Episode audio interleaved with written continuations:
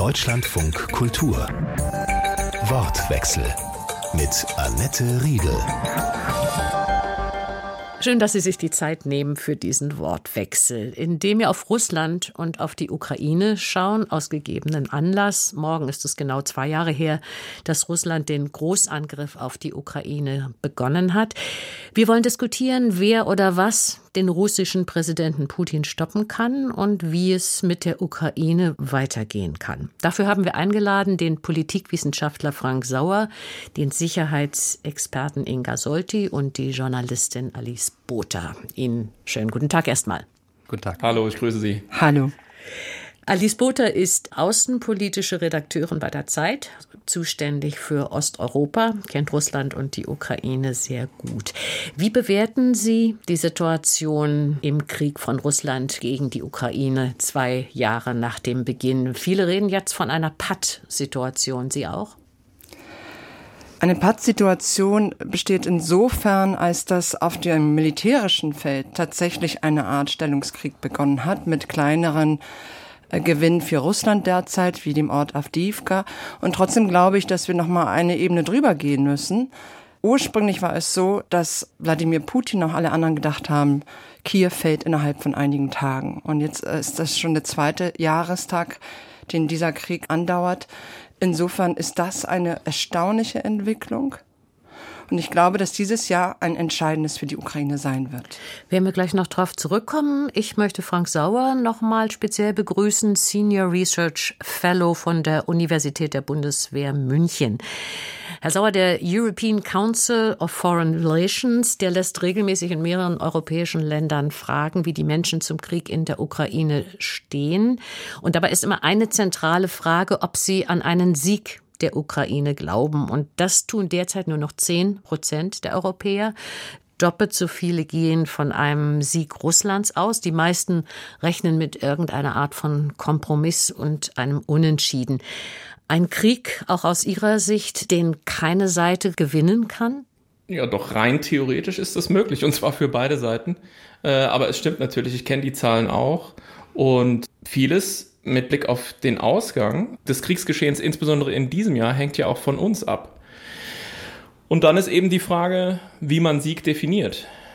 Die Ukraine hat das im Prinzip für sich so definiert, dass sie eben tatsächlich wieder so existiert äh, als Nationalstaat mit den alten Grenzen, so wie Anfang der 90er Jahre. Also dass eben tatsächlich auch in, äh, inklusive der Halbinsel Krim alle Russen das Land verlassen.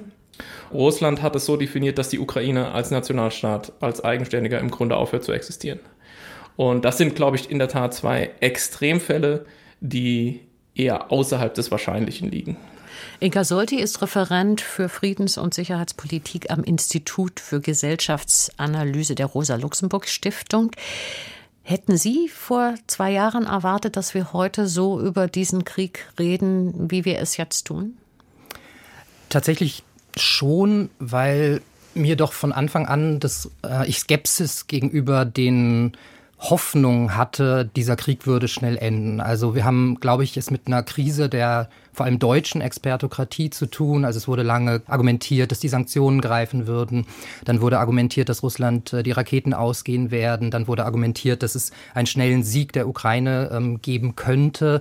Dann wurde jetzt auch in diesem oder im vergangenen Jahr argumentiert von ähm, in prominenten Talkshows im ZDF und der ARD, die argumentierten, die Sommeroffensive würde noch bis Oktober vergangenen Jahres zu einer Wiedervereinigung von zwei Frontlinien am Schwarzen Meer führen, also von Militopol und Mariupol kommend. Und all das hat sich nicht bewahrheitet und ich glaube, das hätte man wissen können. Also eigentlich hat sich beides nicht bewahrheitet. Diejenigen sind Lügen gestraft worden, die gedacht haben, es geht sehr schnell vorbei, weil Putin und Russland die Ukraine sehr schnell überrennen werden. Aber auch diejenigen, die geglaubt haben, im Umkehrschluss, die Ukraine wird einen schnellen Sieg vorweisen können.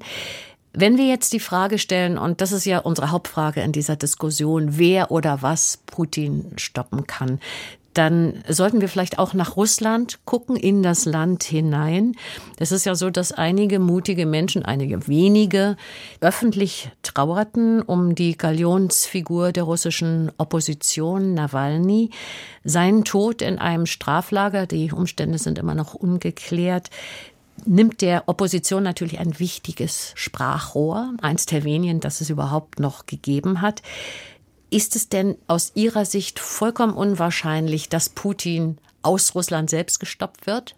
Also mir scheint, die Hoffnungen im Westen auf ein liberales Russland auch übertrieben sind. Also dass Nawalny, unabhängig davon, wie man seine politische Entwicklung, seine politische Orientierung ähm, beurteilt hat, relativ wenig Chancen gehabt hat, äh, große Bevölkerungsmassen hinter sich zu bringen. Also ich, die größten Proteste gegen die Putin-Regierung waren ja ähm, im Zuge der Rentenreform, also der Erhöhung des Eintrittsalters ähm, für Frauen von 55 auf 60, für Männer von 60 auf 65 2019, waren eher getragen von der Kommunistischen Partei der Russischen Föderation, die ähm, eine ambivalente Rolle spielt, also in dem Krieg, in dem sie eben weitgehend den Krieg mit unterstützt, aber die zumindest eine gesellschaftlich verankerte Opposition, eine Sozialopposition war, die sich jetzt eben im Zuge dieses Krieges eigentlich selbst ausgeschaltet hat. Ich würde Ihnen da widersprechen. Ich war damals in Moskau und auch in den Regionen, auch im Moralgebiet, als es um diese Rentenreform ging, das waren klassische soziale Proteste. Und die gab es immer in Russland.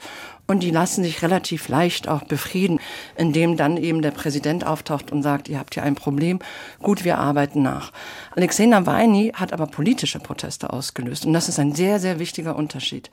Und er hat eben nicht die Älteren angesprochen, die Rentner, sondern vor allem die Jungen. Und das, was äh, ihn so gefährdet, das, was ihn so gefährlich gemacht hat, weshalb der Kreml letztlich äh, die Notwendigkeit sah, ihn zu beseitigen, war, dass er nicht nur die urbane Schicht in St. Petersburg und in Moskau angesprochen hat, sondern in fast allen Städten, sogar im fernen Osten, sind nicht nur junge Menschen, aber es sind Menschen auf die Straße gegangen und haben sich ihm angeschlossen, seinen Aufrufen angeschlossen, hat eine wahnsinnige Mobilisierungskampagne gefahren, ist durch das ganze Land gefahren, hat überall, als er das noch konnte, so eine Art Headquarters aufgemacht.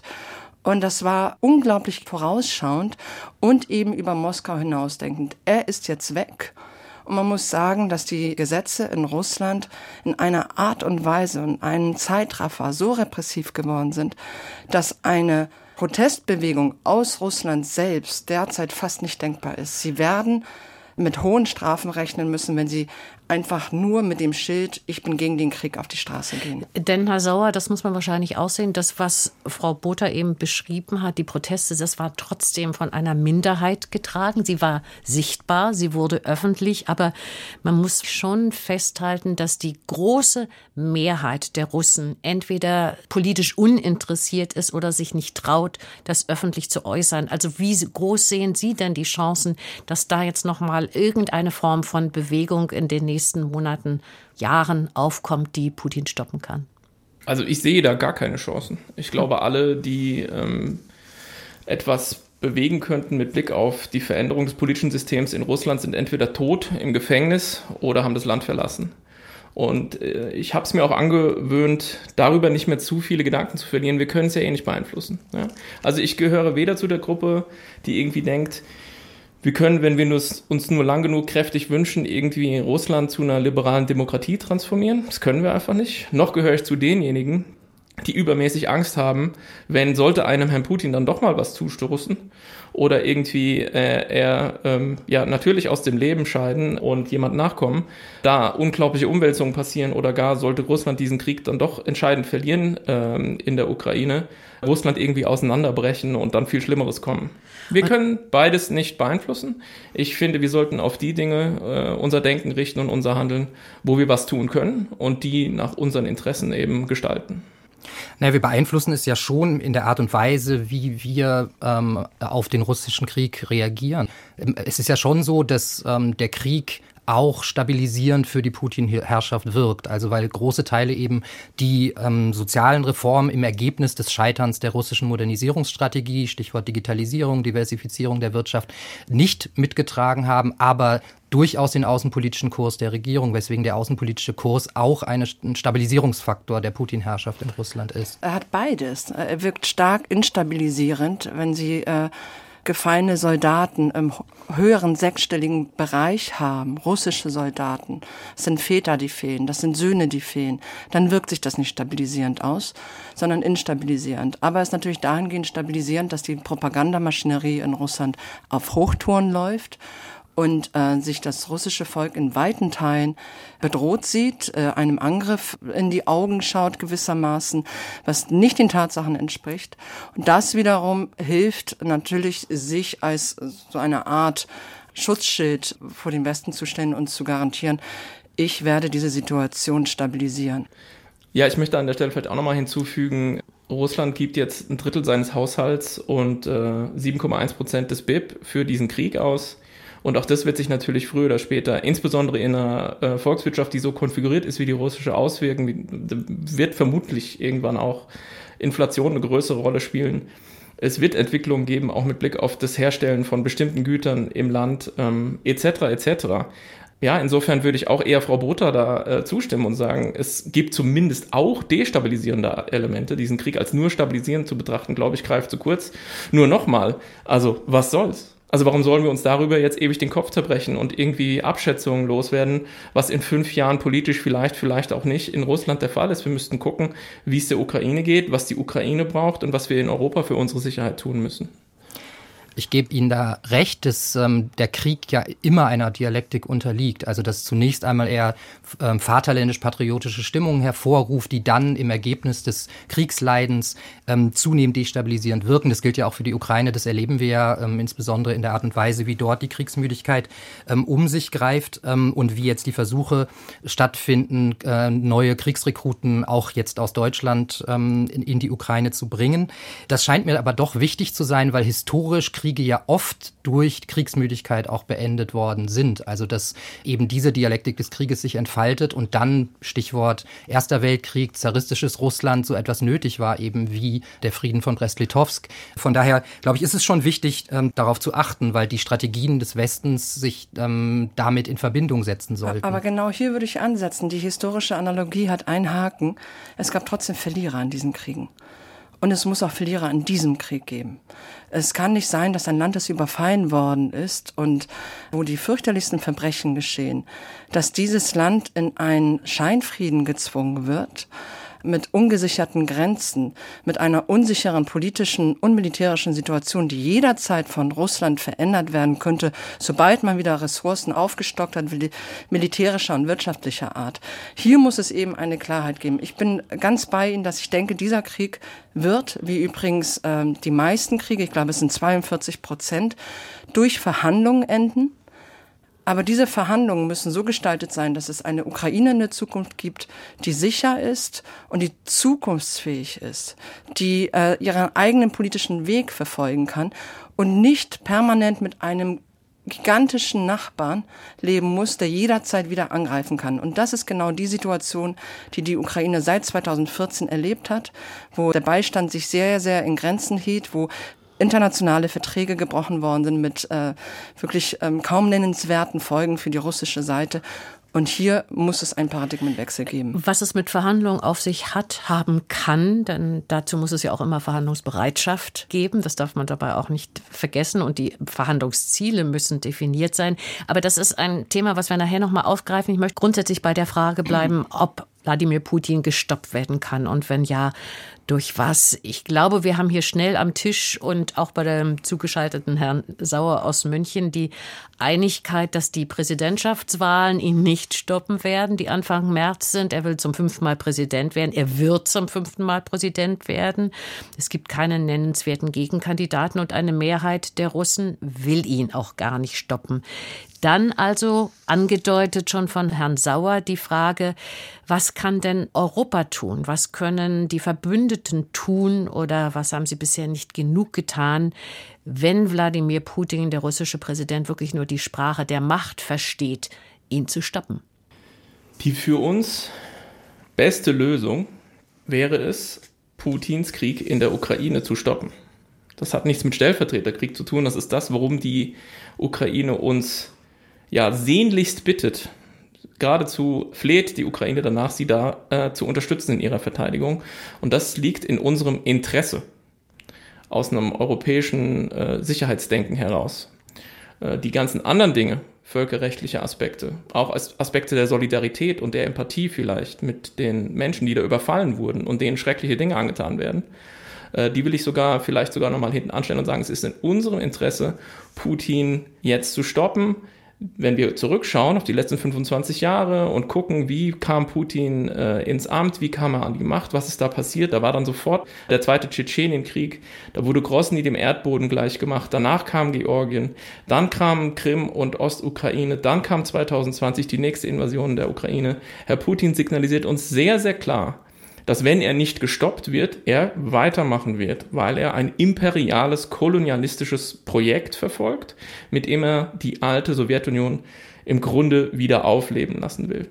Und wenn wir nicht das Notwendige tun, um der Ukraine jetzt so zu helfen, dass die Ukraine sich entschlossen und entschieden verteidigen kann, dann werden wir in einigen Jahren unter Umständen eben vor äh, der Situation uns wiederfinden, dass wir selbst uns verteidigen müssen, dass wir das NATO-Bündnis verteidigen müssen, dass wir die Balten, die Finnen verteidigen werden müssen oder die Polen. Und äh, das mag ich mir gar nicht ausmalen. Dann führen wir ganz andere Diskussionen und dann hat die ganze Sache eine wirklich viel größere Schärfe noch und eine viel größere Gefahr. Deswegen was wir jetzt tun sollten, ist den Herrn Putin und ich würde sagen den Putinismus, denn ich habe inzwischen die Befürchtung, dass selbst wenn ein Herr Putin weg ist, diese äh, Art der Politik damit nicht verschwinden wird, äh, die jetzt zu stoppen in der Ukraine und das tun die Ukrainerinnen und Ukrainer mit hohem Blutzoll jeden Tag und es ist in unserem Interesse, ihnen das zu geben, was sie dafür brauchen. Und einiges haben wir verpasst. Das heißt, die schlechte Situation, die wir jetzt beobachten, zum Teil auch geht die auf unsere Kappe. Und das heißt im Umkehrschluss, die Europäer oder die Verbündeten müssen mehr Waffen liefern und zwar schnell, mehr Munition liefern und zwar schnell und auch andere Waffen liefern? Ja. Also ich bin davon nicht überzeugt. Ich glaube, dass wir erst einmal eine Bestandsaufnahme der bisherigen Strategien des Westens machen sollten, um dann zu überlegen, wie gegriffen haben diese Strategien eigentlich und was waren falsche Einschätzungen. Und mir scheint es da so zu sein, dass also sehr viele der Vorhersagungen, was passieren würde, dass die Sommeroffensive gewinnen würde, dass äh, Putin die Raketen ausgehen würden, dass es zu Aufständen in Russland kommen würden, sich alle nicht bewahrheitet haben und dass wir jetzt in der Phase sind, wo in der, im Zuge dieser Krise der Expertokratie letztlich Durchhalteparolen zu hören sind. Also dann heißt es, dass Avdivka ähm, gar nicht strategisch wichtig war. Das ist der Ort, der gerade von den Russen zurückerobert Genau, wurde. wie ähm, Carlo Massala das, das ähm, jetzt argumentiert oder Markus Kolpert argumentiert, naja, die Sommeroffensive, man sollte das doch nicht den Erfolg der Ukraine in Territorialgewinn bemessen, sondern jetzt in der Abnutzung der russischen Armee. Und dann wird uns jetzt vom Rusi gesagt, oder beziehen sich viele auf äh, Watkins vom Rusi, der argumentiert, na, in zwei Jahren könnte der Krieg eine Wende erlangen, wenn die Abnutzung der russischen Armee ähm, so entsprechend Das ist ein sei. Sicherheitsexperte, den Sie da gerade Genau. zitieren. Da steckt sehr viel Wunschdenken hinter und ich glaube, wir brauchen eine schonungslose Bestandsaufnahme. Wo steht dieser Krieg eigentlich? Es ist ein blutiger Abnutzungsstellungskrieg, der zunehmend auch Charakter eines Stellvertreterkrieges hat und wo die Perspektive einer Eskalation sehr, sehr heikel ist, weil wir ja schon gesehen haben, was äh, die Eskalation auf russischer Seite mit der russischen Eskalationsdominanz bedeutet hat. Also ähm, dass nach der Zerstörung der ähm, Brücke zur Krim äh, Russland dann eben die ganze Versorgung mit Energie und Wasser für die Bevölkerung in einem ukrainischen Winter zerstört hat. Und das ist sehr, sehr heikel und da müssen wir sehr ähm, gen genau darüber nachdenken. Alice Botha von der Zeit, Sie schauen skeptisch. Ich schaue sehr skeptisch, weil ich muss ganz ehrlich sagen, das, was Sie als äh, Szenarien, die höchstwahrscheinlich eintreffen werden, charakterisiert haben, sind nicht die Szenarien, die ich gelesen habe. Und dieses Wort von der Expertokratie, also äh, ich verstehe gar nicht, ähm, was Sie damit eigentlich andeuten wollen. Es gab unterschiedliche Einschätzungen. Äh, das, was Sie gesagt haben, dass die äh, Gegenoffensive erfolgreich sein würde, das war immer das Best-Case-Szenario. Also man war absolut skeptisch, was die ukrainische Armee erreichen kann. Und im besten Falle würde es gelingen, die Lücke zwischen Mariupol und Melitopol zu schließen. In allen Gesprächen, die ich geführt habe, wurde das als ein außerordentlich optimistisches Szenario gefeiert. Wir können ja in der Bestandsaufnahme unterschiedlicher Meinung sein. Nur frage ich mich halt, was folgt daraus, was Sie sagen? Ich bin der Meinung, dass die Fehler auf anderer Seite liegen. Ich bin der Meinung, dass die Ukraine einen hohen Preis dafür bezahlt, dass wir innergesellschaftliche Debatten haben, die wichtig sind, die aber viel Zeit brauchen und diese Zeit hat die Ukraine nicht. Und eigentlich, wenn Sie und ich uns in unseren Positionen treffen wollten, müsste man sagen, gut, dann läuft es jetzt darauf hinaus, dass Verhandlungen stattfinden. Damit aber tatsächlich die Ukraine nicht unterliegt, bedeutet das ab morgen NATO-Mitgliedschaft. Und das ist ein derzeit nicht realistisches Szenario.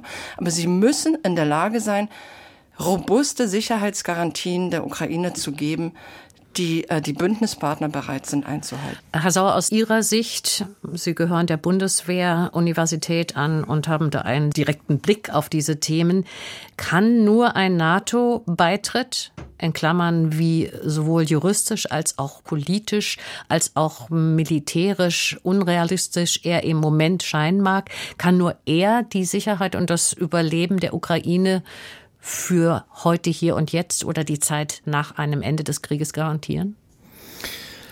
Ja, zunächst mal möchte ich alles unterstreichen, was Frau Botha gerade gesagt hat. Mir lagen dieselben Dinge äh, auf den Lippen. Äh, sie hat es noch äh, besser äh, vermittelt. Ich finde auch, der Herr Solti betreibt da also etwas seltsame Rosinenpickerei. Also alles, was er da sozusagen uns vorträgt und dann irgendwie jetzt kritisch äh, beleuchtet, waren eben bestimmte einzelne Positionen, aber es gab eben auch die exakte Gegenposition. Es gab ja auch viele, die gesagt haben, gegen Russland kann die Ukraine überhaupt gar nicht gewinnen und wie man sich überhaupt nur äh, verteidigen könne. Man müsse eben jetzt sofort die Waffen äh, strecken. Das, das hat war zu Anfang des Krieges. Das war auch zwischendrin immer mal wieder. Es gab immer mal wieder auch Experten in Anführungszeichen, die da saßen, sagen, das ist ein Patt, geht nicht mehr voran. Direkt Tage danach sind hinter Kharkiv einfach viele, viele Quadratkilometer von der Ukraine befreit worden. Ja? Also ich, ich muss auch lachen im Grunde, dass Sie das Wort Wunschdenken im Munde führen, weil ich mich halt ernsthaft frage, Herr Solti, was ist denn Ihr Vorschlag? Also was ist denn die bessere Idee, wenn Sie mich davon überzeugen, dass wir was anderes tun können als das, was wir tun und das vielleicht aus meiner Sicht entschlossener in Zukunft hoffentlich, dann schwenke ich auch sofort um. Ja? Also dann gebe ich Ihnen ab da recht und dann werde ich sagen, alles klar, wir machen was anderes. Dass das alles schlechte Optionen sind und wir nur die am wenigsten schlechte uns rausnehmen müssen, ist mir auch vollkommen klar.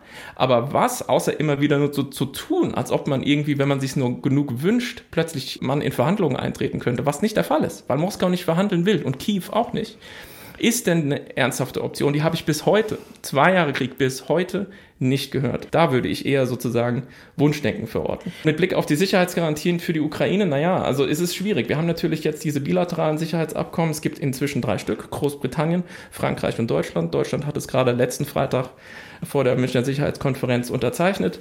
Und ähm, das sind Abkommen, das sind, die haben deklaratorischen Charakter, das ist nichts unbedingt irgendwie Bindendes. Und man muss ja auch sehen, die Ukraine ist ein gebranntes Kind. Sie hatte schon mal Zusagen, 1994 mit dem Budapester Memorandum und von äh, Russland, äh, muss man dazu sagen. Auch von sagen. Russland. Und, mhm. Genau, genau.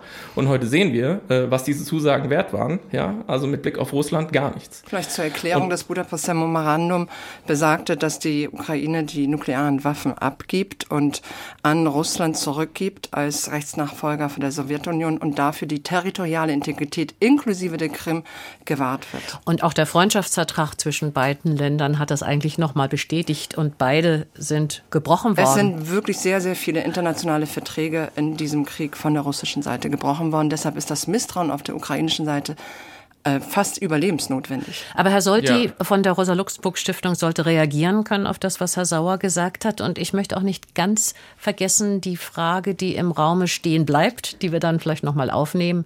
Ukraine in die NATO? Fragezeichen. Und wenn ja, wann? Und wenn nein, was ist die Alternative? Also wir kennen ja die ukrainische Friedensformel vom Juni letzten Jahres, ähm, die der ukrainische Präsident Zelensky vorgebracht hat, in denen es letztlich darum geht, also um die, den vollständigen Abzug der russischen Truppen, ähm, die Freilassung aller Kriegsgefangenen und ein Tribunal für Kriegsverbrecher. Das kann man politisch-moralisch für sehr wünschenswert halten. Man muss aber auch gleichzeitig sagen, dass es militärstrategisch äh, höchst unrealistisch ist, dass das ähm, umzusetzen ist. Und gleichzeitig hab, würde ich ein großes Fragezeichen an Ihre Darstellung, Herr Sauer, machen, was die russischen Kriegsziele anbelangt und was die Einschätzung des äh, Putinismus anbelangt und äh, also letztlich ähm, der russischen Machtelite. Also wir haben ja die Forderung Russlands auf dem Tisch liegen und da geht es ja nicht um die Auslöschung des ukrainischen Staates, sondern es geht um die Erzwingung, die militärische Erzwingung der Bündnisneutralität der Ukraine in Bezug auf die NATO. Interessant ist, dass die Europäische Union damit nicht gemeint ist, obwohl die militärische Beistandsverpflichtung über die europäischen Primärverträge ja viel, viel weitreichender ist. Also Artikel 5 NATO-Vertrag bedeutet tendenziell, man könnte auch sagen, wir verurteilen das, aber wir tun nichts. Ähm, bei den europäischen Verträgen ist es viel weitreichender, weil unmittelbare militärische Verpflichtung damit verknüpft ist. Diese Forderung wird aber von der russischen Seite gar nicht gestellt. Von daher fangen wir erstmal an zu überlegen, was sind die Zielsetzungen der ukrainischen Regierung, was sind die Zielsetzungen der russischen Regierung, wie realistisch ist die Umsetzung dieser Forderung von beiden Seiten. Da spielt die Kriegsmüdigkeit auf beiden Seiten eine Rolle. Es ist ein Klassenkrieg, in dem die unteren Klassen der Ukraine und Russlands verheizt werden, nicht die Oberklassen, bei beiden Ländern nicht. Und dann kann man darüber reden, ob man zu einer Verhandlungslösung kommt und dann mit wem. Also mit dem Friedensclub Brasiliens, mit Chinas Vorschlägen, mit den Vorschlägen auf der Afrikanischen Union. Aber das ist die Debatte, die ich vermisse. Herr Soldi, Sie haben die Position der russischen Seite nicht richtig wiedergegeben. Es gab in Istanbul konkrete Verhandlungen und die russischen Punkte sahen vor. Denazifizierung. Das war die Propaganda. Die, das waren die offizielle es Position. Die, es ist die, ja, aber doch, es ist nicht die mehr die wird immer, aktuelle sie wird Position. doch, sie wird immer noch wiederholt. Demilitarisierung. Demilitarisierung, Ein ja. angegriffenes Land soll seine Waffen abgeben. Bündnisneutralität taucht als einer von vielen Punkten auf. Die Forderungen waren so weitreichend, dass es eine Auslöschung des ukrainischen Staates und der ukrainischen Staatlichkeit gleichgekommen wäre. Und sie lassen völlig außer Acht, dass Wladimir Putin seine historischen Neigungen in den vergangenen Jahren, gerade in der Pandemie, äh, sehr nachgegeben hat und mittlerweile geradezu besessen von der Idee zu sein scheint, dass es die Ukraine als Staat, als Nation nie gegeben hat, sondern dass es eine Art von Kleinrussland gibt. Wir wissen, ich habe mit Bürgermeisterinnen und Bürgermeistern aus den besetzten Gebieten gesprochen, mit zivilgesellschaftlichen Akteuren. Wir wissen, dass in den Gebieten, die besetzt worden waren von der russischen Armee und die befreit worden sind von der ukrainischen Armee, die Russen mit Listen vor Ort waren und zu gucken, wer war in der Armee tätig, wer war bei der Polizei, sprich, wer war im ukrainischen Sicherheitsapparat je tätig gewesen. Das waren auch Leute, die pensioniert waren.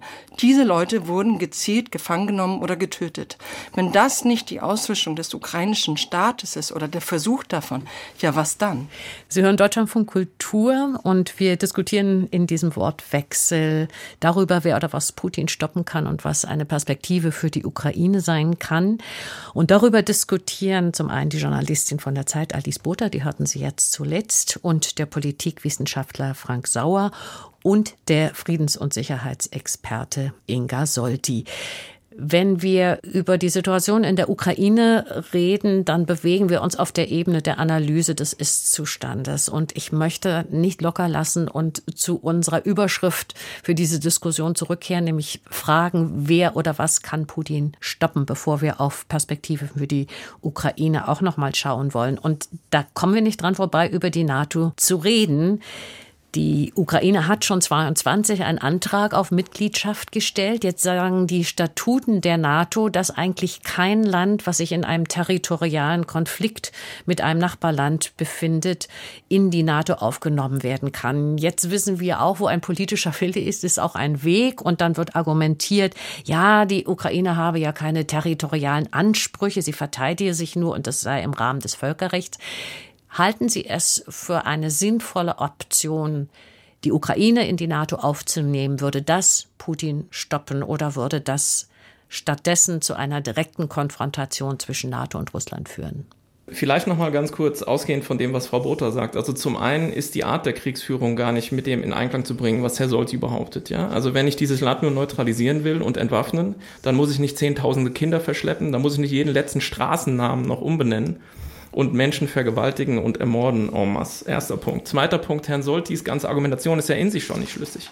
Herr Solti sagt, die Ziele Russlands seien zu verhindern, dass die Ukraine in die NATO aufgenommen äh, wird, sagt uns aber dann im selben Atemzug, dass die Annäherung an die EU, um die es ja eigentlich geht seit 2014 und Maidan, eigentlich bedeuten würde, dass die Sicherheitsgarantien für die Ukraine viel schärfer wären.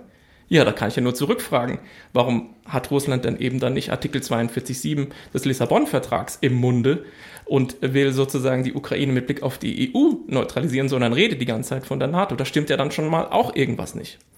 Und dann die Frage, wie geht's weiter mit der NATO, ja oder nein? Also erstens mal, die Ukraine hat ja 2008 schon mal versucht, in die NATO zu kommen und unter anderem Deutschland hat sich da quergestellt. Es gab überhaupt gar keine Aussicht, keine vernünftige für die Ukraine in die NATO zu kommen. Also auch das entzieht dieser Behauptung, Russland führe diesen Krieg, um irgendwie die Machtbalance zur NATO herzustellen, jedwede Grundlage. Der Bundeskanzler Scholz stand neben dem Herrn Putin vor dem Krieg noch und sagte, also, solange er im Amt ist, er wisse nicht, wie lange Herr Putin noch im Amt sein wird, wird es keine Mitgliedschaft der Ukraine für die NATO geben.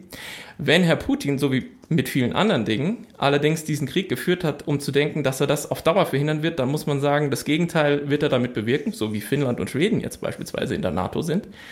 Denn ich kann mir durchaus vorstellen, dass diese bilateralen Abkommen, von denen wir vorhin gesprochen haben, eben die Brücke darstellen dafür, dass eben auch eine Ukraine dann möglicherweise eben nicht als territorial integres Land in die NATO aufgenommen wird, die sozusagen äh, der westliche Teil Deutschlands, die Bundesrepublik, war ja auch in der NATO. Und äh, ich will vielleicht an der Stelle einfach mal so ganz einfach sagen, Zeitenwende bedeutet eben auch, dass wir manchmal Dinge machen, die wir so noch nie gemacht haben. Und dazu könnte auch das gehören. Und wenn die Ukraine in der NATO ist, zumindest der Teil der Ukraine, der diesen Krieg, möglichst große Teil, der diesen Krieg übersteht, dann würde ich schon sagen, dass sich die Gleichung für den Kreml nochmal verschiebt. Es hat ja seinen Grund, dass ständig Länder angegriffen werden von Russland, die nicht in der NATO sind. Kann man das völlig ausschließen, dass auch die NATO angegriffen wird? Nein. Also ich halte grundsätzlich nicht viel von der liberalen Tendenz, reale Politik aus Diskursen ähm, abzuleiten, also aus dem, was Putin sagt. Und dann gibt es natürlich auch noch den Widerspruch zwischen dem, was Putin vielleicht wünschen mag und dem, was er realistisch umsetzen könnte, weil wir müssen ja auch feststellen, dass er sich militärisch desaströs geirrt hat. Also mit 190.000 Soldaten wird man nicht versuchen, ein Land von dieser Größe und mit äh, über 40 Millionen Einwohnern einzunehmen und zu pazifizieren.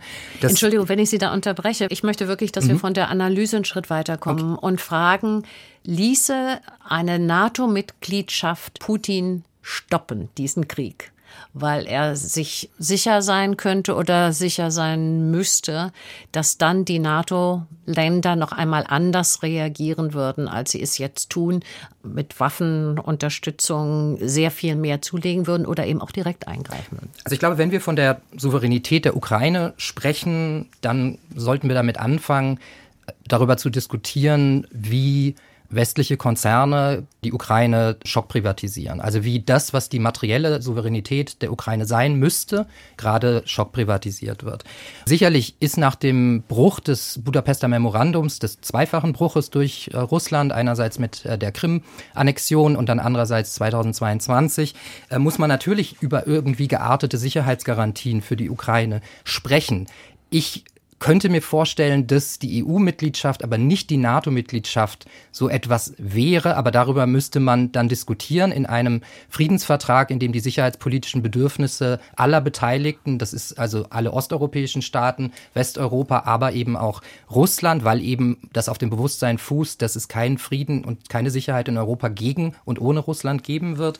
Und zur Skepsis zur NATO muss man eben auch sagen, also selbst niemand anders als Wolfgang Ischinger hat die Expansion der NATO als einen wesentlichen Grund benannt, warum Putin von dem, der noch eine Eurasische Wirtschaftsunion vorgeschlagen hatte, der überlegt hatte, wie man NATO-Mitglied werden könnte als Russland, ähm, abgekommen ist hin zu dieser Konfrontationslinie zur Destabilisierung, nämlich als die USA unter George W. Bush 2008 beim Bukarester NATO-Gipfel aggressiv versucht haben, die Ukraine gegen die damals geltende äh, Verfassung und gegen den damaligen gegen Mehrheitswillen der Bevölkerung in die NATO zu ziehen. Ich muss noch kurz nachlegen. Wolfgang Ischinger, ein ehemaliger Diplomat und langjähriger Leiter der Münchner Sicherheitskonferenz, damit wir wissen, über wen wir hier reden. Frau Botha, Stichwort NATO. Es hat beim letzten NATO-Gipfel in Litauen keine konkrete Einladung gegeben an die Ukraine zu einem Zeitpunkt X der auch nicht benannt wurde, Mitglied zu werden. Andererseits gibt es Beitrittsverhandlungen mit der EU, die aufgenommen werden. Da gibt es einen klaren Beschluss. Ist das die richtige Reihenfolge? Es ist nicht die richtige Reihenfolge und trotzdem möchte ich die Frage an Herrn Solti nach der NATO-Mitgliedschaft klarer beantworten, als er es tat. Eine NATO-Mitgliedschaft jetzt wäre brandgefährlich und es wäre nicht machbar. Es würde eine äh, militärisch-politische mögliche Eskalation zur Folge haben, die wir nicht einmal in unseren Szenarien einpreisen sollten. Deshalb bin ich der Meinung, es müssen robuste Sicherheitsgarantien gegeben werden. Die drei Staaten, die Herr Sauer vorhin genannt hat, Frankreich, Deutschland und Großbritannien, die Sicherheitsgarantien an die Ukraine gegeben haben, bemühen sich, aber robust ist das nicht. USA müsste her? USA müsste her, eine internationale Koalition müsste her und vor allem wirklich, ähm, das muss mit dem, so sehr mir diese Art des Denkens zuwider ist, mit der Präsenz von Stärke einhergehen. Wladimir Putin geht in jede äh, Leerstelle rein, die er finden kann. Dort, wo wir zurückweichen, dort stößt er hinein. Und was Sie ihm ansprachen, den EU-Beitritt. Also ich verfolge ja die russischen Medien und ich kann Ihnen sagen, das ist irgendwie für sie alles der Westen. Mittlerweile ist es völlig gleichgültig, ob es die, um die EU geht oder um die NATO. Und äh, ich möchte auch daran erinnern, dass der Bruch zwischen der Ukraine und Russland 2014 begann über ein EU-Assoziierungsabkommen, wo nicht einmal die EU-Beitrittsperspektive drin stand was die Ukrainer sehr, sehr verbittert zur Kenntnis genommen haben. Aber es ging um wirtschaftliche, sicherheitspolitische Zusammenarbeit. Das hat schon gereicht für einen Konflikt. Was man jetzt versucht, ist, dass man äh, mitten im Krieg die Ukraine mit diesem EU-Versprechen ja, dazu anleitet, an Reformen weiterzuarbeiten, daran festzuhalten, sie weiter zu verfolgen. Ist aber natürlich in einem Kriegszustand immens schwierig. Mein persönlicher Eindruck ist, dass hier die EU aus schlechtem Gewissen wieder gut macht, was sie früher versäumt hat. Das würde heißen, äh, Herr Sauer, dass die EU-Mitgliedschaft eher eine Hoffnung ist, die da verbreitet wird, als eine echte Perspektive, jedenfalls kurzfristig nicht. Nochmal zurück zur NATO, weil das vielleicht auch das Brisanteste in der Diskussion ist, wenn man sich fragt, wie und was Wladimir Putin stoppen kann. Es ist in Vilnius, wie gesagt, keine Einladung erfolgt, an die Ukraine Mitglied zu werden. In diesem Jahr gibt es einen Jubiläumsgipfel der NATO in Washington und es gibt Stimmen, die erwarten, dass diese Einladung dann dort ausgesprochen wird. Es gibt auch Persönlichkeiten wie den ehemaligen NATO-Generalsekretär Rasmussen, die frühere litauische Präsidentin Grybauskaite und den frühen polnischen Präsidenten Kwasniewski, die ganz konkret mit der Ukraine Ukraine diesen möglichen Beitritt, diese Perspektive NATO erarbeiten und vorbereiten. Wie sehen Sie es? Washington sollte diese Einladung aussprechen? Also ich würde vielleicht sogar fast erst auch nochmal an den Herrn Solti die Frage stellen, warum er denn glaubt, warum bestimmte Staaten in die NATO wollen. Also warum eben die Balten, die Polen, damals schon in den 90ern unbedingt aufgenommen werden wollen, warum jetzt die Finnen und die Schweden, die eine jahrzehntelange Neutralitäts- Tradition aufgegeben haben, warum die alle in die NATO wollen. Das, das würde mich einfach interessieren, was seine Antwort darauf ist. Und ansonsten ist meine Antwort auf Ihre Frage, das sind alles immer natürlich Perspektiven EU, NATO. Das geht natürlich alles nicht von heute auf gleich. Auch eine Aufnahme in die NATO ist natürlich mit sehr, sehr vielen Dingen verbunden, mit Blick auf Anpassung von Strukturen, Angleichung von Standards etc. etc.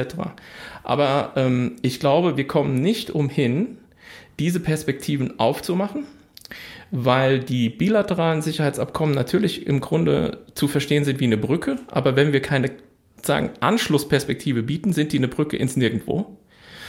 Äh, deswegen bin ich der Überzeugung, dass wir, ja, ich weiß jetzt nicht, ich drücke mich jetzt, Sie merken das so ein bisschen um eine klare Antwort, was soll da jetzt in Washington entschieden werden? Da will ich mich jetzt irgendwie hier nicht so, so klar positionieren, aber ich will klar sagen, die, die Ukraine in der NATO ist im Prinzip die notwendige Konsequenz aus den letzten zwei Jahren. Wann, wo, wie das ist natürlich eine Sache, die sehr viel politisches Fingerspitzengefühl braucht. Ich sehe Herrn Solti an, dass er da gerne darauf reagieren würde. Ich würde ja. es gerne an diesem Punkt uns ersparen, weil ich einfach noch auf einen anderen Punkt gucken will.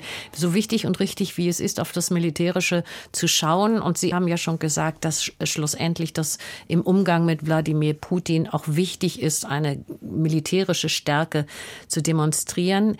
Es gibt jenseits der militärischen Fragen auch noch andere Versuche, ihn zu stoppen. Stichwort Sanktionen. Sanktionen. Die EU hat gerade ihr 13. Sanktionspaket beschlossen. Die Briten und die USA haben weitere Sanktionen angekündigt gegen Einzelpersonen, gegen Unternehmen. Es geht da immer um Kontosperrung, Einreisebeschränkungen oder Handelsverbote. Wie sehen Sie diese Sanktionen vor dem Hintergrund der Frage, wer oder was stoppt Wladimir Putin? Sind sie zwar moralisch richtig, gegen Regelverstöße muss man in irgendeiner Form vorgehen, aber letztendlich ineffektiv? Meine Einschätzung dazu besteht eigentlich aus zwei Komponenten. Erstens, wenn man Sanktionen verhängt, aber nur ein kleiner Teil der Welt trägt sie mit, dann ist das natürlich ein sehr schwieriges Unterfangen. Und ein großer Teil der Welt, China, Indien, der globale Süden, trägt diese Sanktionen nicht mit. 38 Länder, habe ich irgendwo gelesen, tragen sie, sie, überhaupt nur mit. Und das ist äh, sehr überschaubar. Das ist ein Problem. Nun sind das aber ja die wirtschaftsstarken Länder, die sie mittragen. Aber wenn Sie sich anschauen, wie Sanktionen umgangen werden können, wie inkonsequent wir hier vorgehen, dann muss ich sagen, ja, natürlich können sie ihre Wirkung nicht entfalten.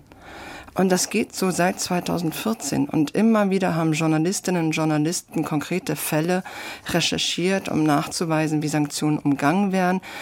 Immer wieder war es so, dass Personen, äh, die sanktioniert worden sind äh, nach 2014, also nach der Krim-Annexion und den verdeckten Krieg der russischen Armee im Donbass, den Sie vorhin, Herr Soldi, nicht erwähnt haben, diese Personen sind dann trotzdem in die EU eingereist.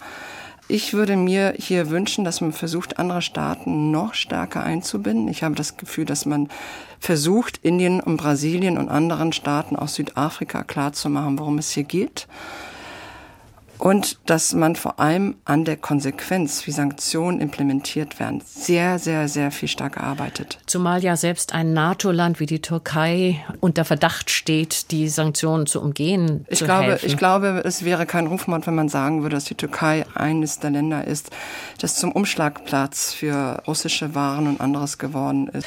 Herr Solti, Sanktionen, wie effektiv empfinden Sie oder könnten Sie noch effektiver sein, wenn mehr sich beteiligen würden und wäre nicht ein entscheidender Punkt letztendlich vielleicht sogar das wichtigste Land, was man gewinnen müsste, wäre es nicht China? Sind die nicht überhaupt die einzigen von außen, die Wladimir Putin stoppen könnten?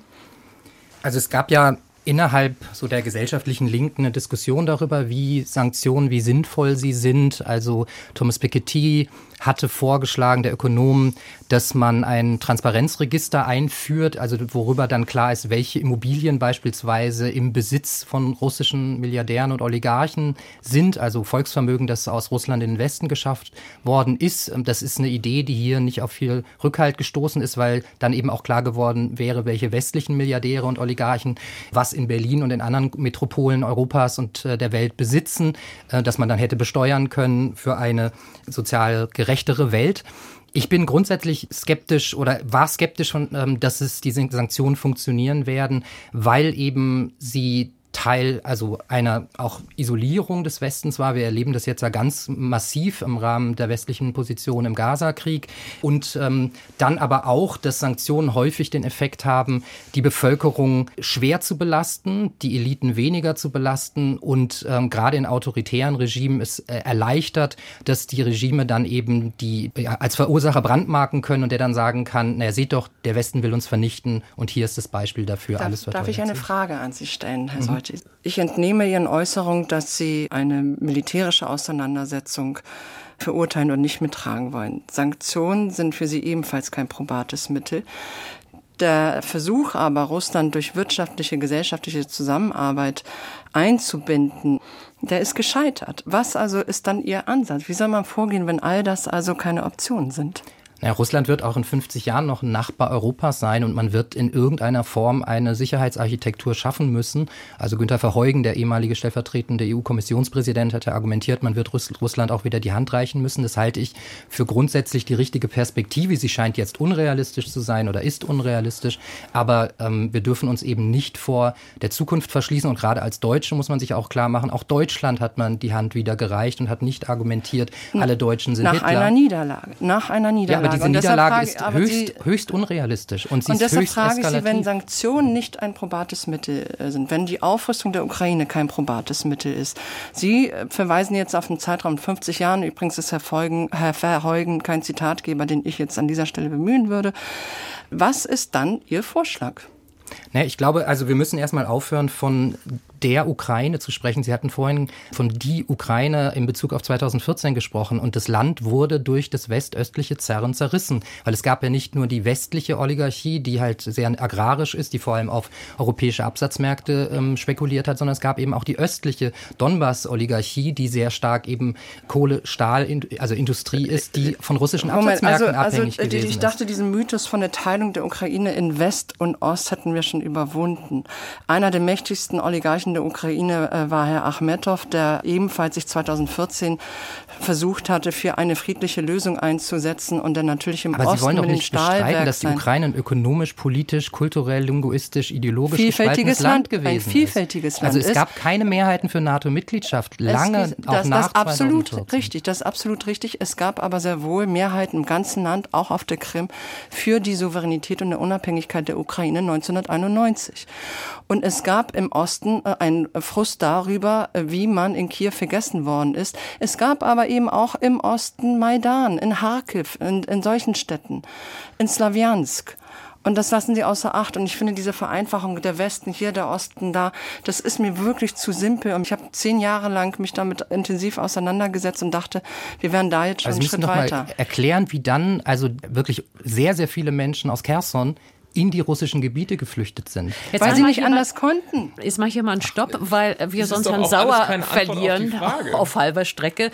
Genau, dann übernehmen Sie doch den Teil nochmal meiner Frage zu beantworten. Welchen Sinn oder Unsinn können Sanktionen machen, wenn wir davon reden, dass wir Wladimir Putin stoppen wollen? Und welche Rolle kann und sollte China dabei spielen?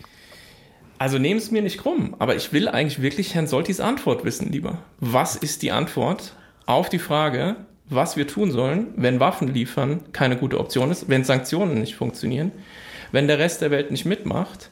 Was sollen wir tun? Bitte erzählen Sie uns nicht, wie Ja. vor 15 Jahren vielleicht irgendwie die Sozialstruktur der Ukraine war. Ich will wissen, was wir jetzt 2024 und im nächsten Jahr machen sollen, wenn alles, was wir versuchen, aus Ihrer Sicht entweder falsch ist oder nicht funktioniert.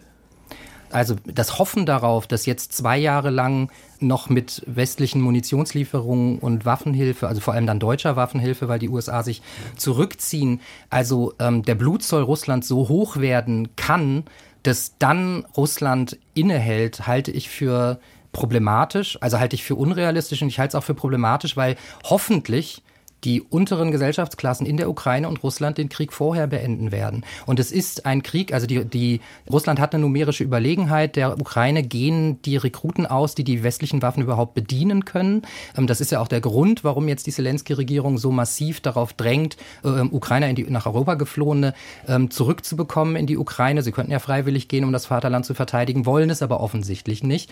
Und das ist letzten Endes mein Hoffnungsanker, also dass von unten so viel äh, Kriegsmüdigkeit stattfindet, dass die oben den Krieg nicht mehr so fortsetzen. Das heißt, die Und ist ja das noch ist ein das, Satz das, ist das, was das Sie vorschlagen, was wir Grund- tun sollen. Das ist wir auch der sollen Grund, auf die einen Ukraine, Aufstand der Arbeiter die Ukraine, es gibt die Ukraine nicht, die ist doch selber gespalten. Also Alexei Orestjewitsch, also der, ne, der den Mythos aufgestellt hatte als ehemaliger Berater von Zelensky, dass es einen schnellen Sieg geben könnte, sagt jetzt, er muss diesen Mythos des schnellen Sieges ähm, zerstören, damit die Ukraine überlebt. Oder die Auseinandersetzung mit Salushny, das muss man doch zur Kenntnis nehmen, dass es die Ukraine nicht gibt und dass offensichtlich die Kriegsmüdigkeit in der Ukraine größer wird. Das ist alles geschenkt. Das ist auch alles keine Antwort auf die Frage. Wenn Sie mir sagen, wir müssen aufhören, Waffen zu liefern, wir brauchen auch keine Sanktionen versuchen, weil es nichts nutzt, dann wird doch das Ergebnis nicht sein, der Aufstand der Arbeiterklasse. Nein, man dann muss- wird das Ergebnis sein, dass die russische Walze sich einfach weiter nach Westen wälzt, alles vernichtet, was in ihrem Wege ist und die Ukraine zu vernichten versuchen wird. Das Ja, ist das Ergebnis. Ist das das? Also Sie haben hinausläuft? mit Also Sie- 40.000 Sie können doch Seiten nicht das eine sagen und dann die Konsequenz schlichtweg in Abrede stellen. Sie haben mit 40.000 Soldaten eingesetzt in dem Fleischwolf Avdiivka, ähm, um diese kleine Ortschaft zu erobern. Also diese russische Walze, das ist sehr viel Bange machen. Also auch was ähm, Herr Mölling von der Deutschen Gesellschaft für Auswärtige Politik äh, verbreitet, dass äh, der Russe in sechs bis zehn Jahren in Berlin steht. Ich, Moment, ich möchte, ich möchte jetzt wirklich widersprechen. Erstens, Sie haben recht, Avdiivka ist ein fürchterlicher Kriegsschauplatz, so wie es Bachmut vorher war. Äh, wir können nur vermuten, dass die russischen Opfer, also der russischen Armee, in Bachmut bei 50.000 lagen, Avdiivka 40.000.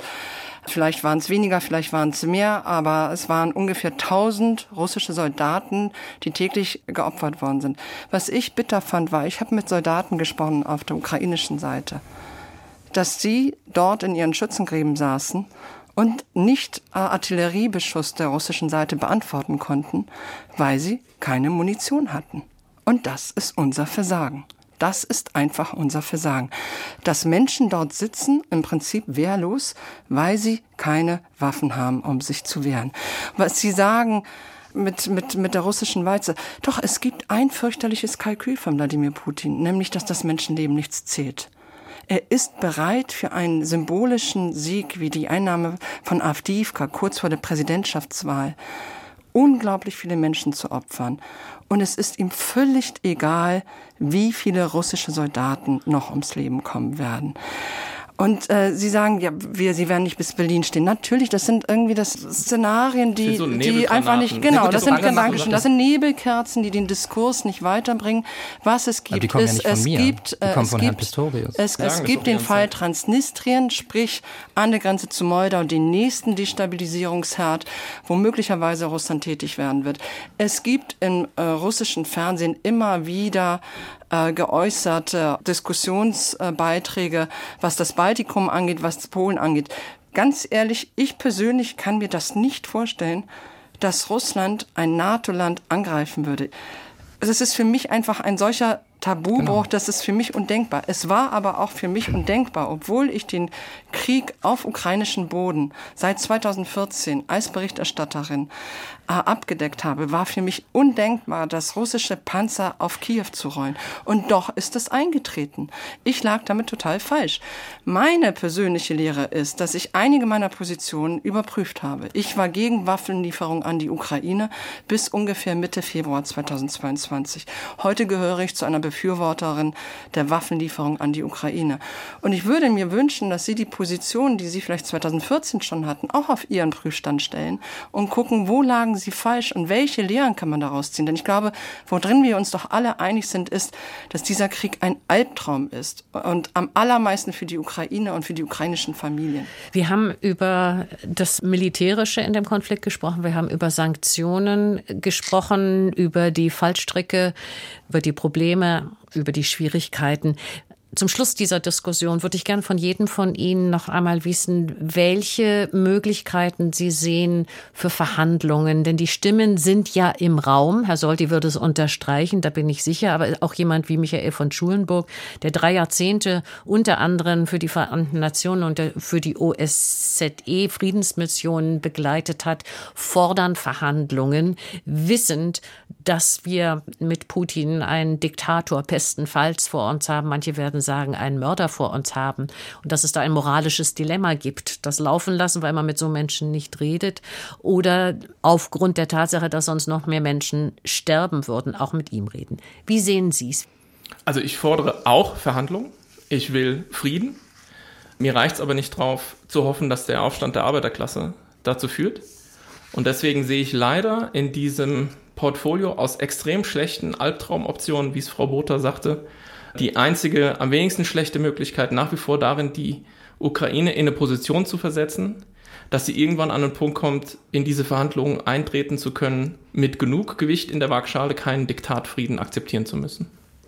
Ich denke, dass man abschätzen muss, wann ein geeignetes Fenster für Friedensverhandlungen da ist. Also der Rückzug der russischen Truppen aus Kherson wäre so ein Moment gewesen. Also beide Seiten hätten gesichtswahrend aus diesem Konflikt rausgehen können. Das entspricht dann nicht dem moralischen Verständnis, dass Russland nicht für diesen Krieg belohnt werden soll. Aber es wäre so mit äh, Stoltenberg gesprochen, dann der Tausch sozusagen von Frieden gegen einen anhaltenden und nicht zu gewinnenden Krieg. Ich bin davon überzeugt, dass dieser Krieg mit Verhandlungen enden wird. Und Verhandlungen, das haben vor allem die letzten zehn Jahre mit Wladimir Putin gezeigt. Verhandlungen können nur dann erfolgreich sein, wenn sie aus einer Position der Stärke geführt werden. Und diese Position der Stärke hat die Ukraine derzeit nicht und sie wird sie nur haben, wenn die westlichen Partner sie entsprechend unterstützen und aufrüsten sagt am Ende von diesem Wortwechsel die Journalistin von der Zeit Alice Botha. Sie diskutierte mit dem Politikwissenschaftler von der Bundeswehrhochschule Frank Sauer und dem Referenten für Friedens- und Sicherheitspolitik von der Rosa-Luxemburg-Stiftung Inga Solti. Ihnen allen vielen herzlichen Dank für diese Diskussion. Deutschlandfunk Kultur Wortwechsel. Überall, wo es Podcasts gibt. Und in der DLF Audiothek.